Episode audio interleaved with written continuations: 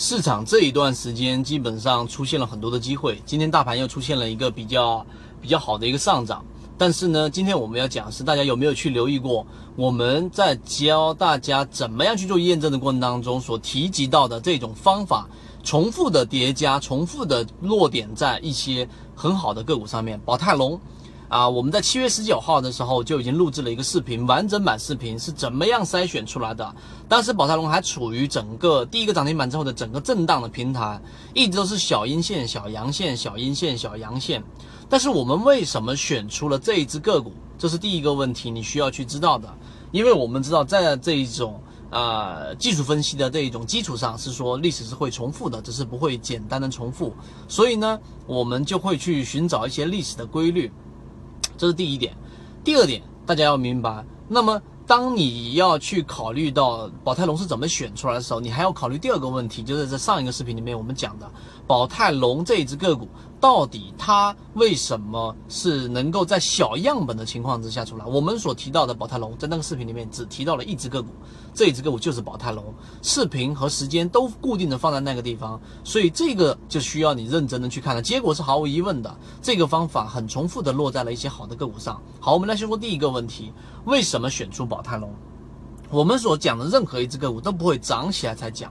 那么在七月十九号，我们选出来的时候是用基本面定位，因为我们上一次就提到过了，这一段时间啊，由于市场的合规、市场的调整以及市场的资金的选择方向的改变，已经从原来的纯粹的我们所说的这一种技术操作，或者说是那一种啊，利用自有资金的大大资金，然后呢操作打板。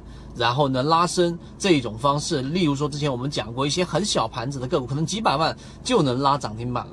那么这种纯粹的技术角度已经转换成我们所说的价值分析加上技术分析的这种市场。无论是市场的选择还是资金的选择，都往这个方向走了。所以基本面定位里面，我们选择两个方向，你可以考虑。第一个就是我们说的纵轴价值分析，第二个就是我们所说的成长分析。那么这两个。呃，坐标轴是怎么样去取取舍呢？价值分析越高，价值性越高，说明这样的个股它本身被低估了，它的股价已经达到了一种非理性的区域。那么这样的个股呢，是极其容易受到市场资金的青睐的，只要它的基本面没有大的问题。第二个方向呢，可能更多的它所涵盖的个股就会比较大。就是成长性的，例如说说我们说啊，最典型的贵州茅台，它就是具有很长的这一种很强的成长性型的公司。但这种公司它就啊，怎么说，你很难从海量的个股里面去筛选出好的个股。但是价值分析只有现在的行情当中才有。为什么我这么说呢？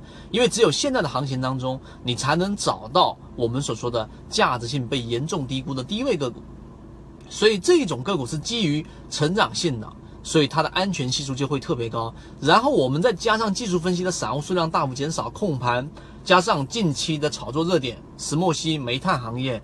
所以三层的叠加，让这样的个股出现了很高的重叠性。也就是你如果错过了宝泰隆，今天我们还会干嘛呢？在公众号上面会去聊一聊这一种啊，除了像这只个股以外的业绩导向一点零自选板块。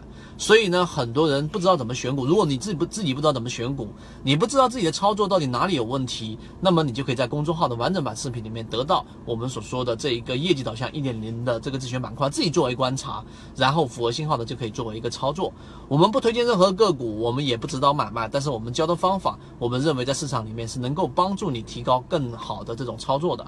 好，今天我们就讲这么多啊，很多人都一直想要去得到这一个我们所说的方法完整版视频，以及我们说业绩导向一点零咨询板块，后面还会有二点零，这些都是我们给所有圈子里面大家的一个福利。那么由于直播平台的原因啊，我在这个地方就不公布我们公众号的位置了。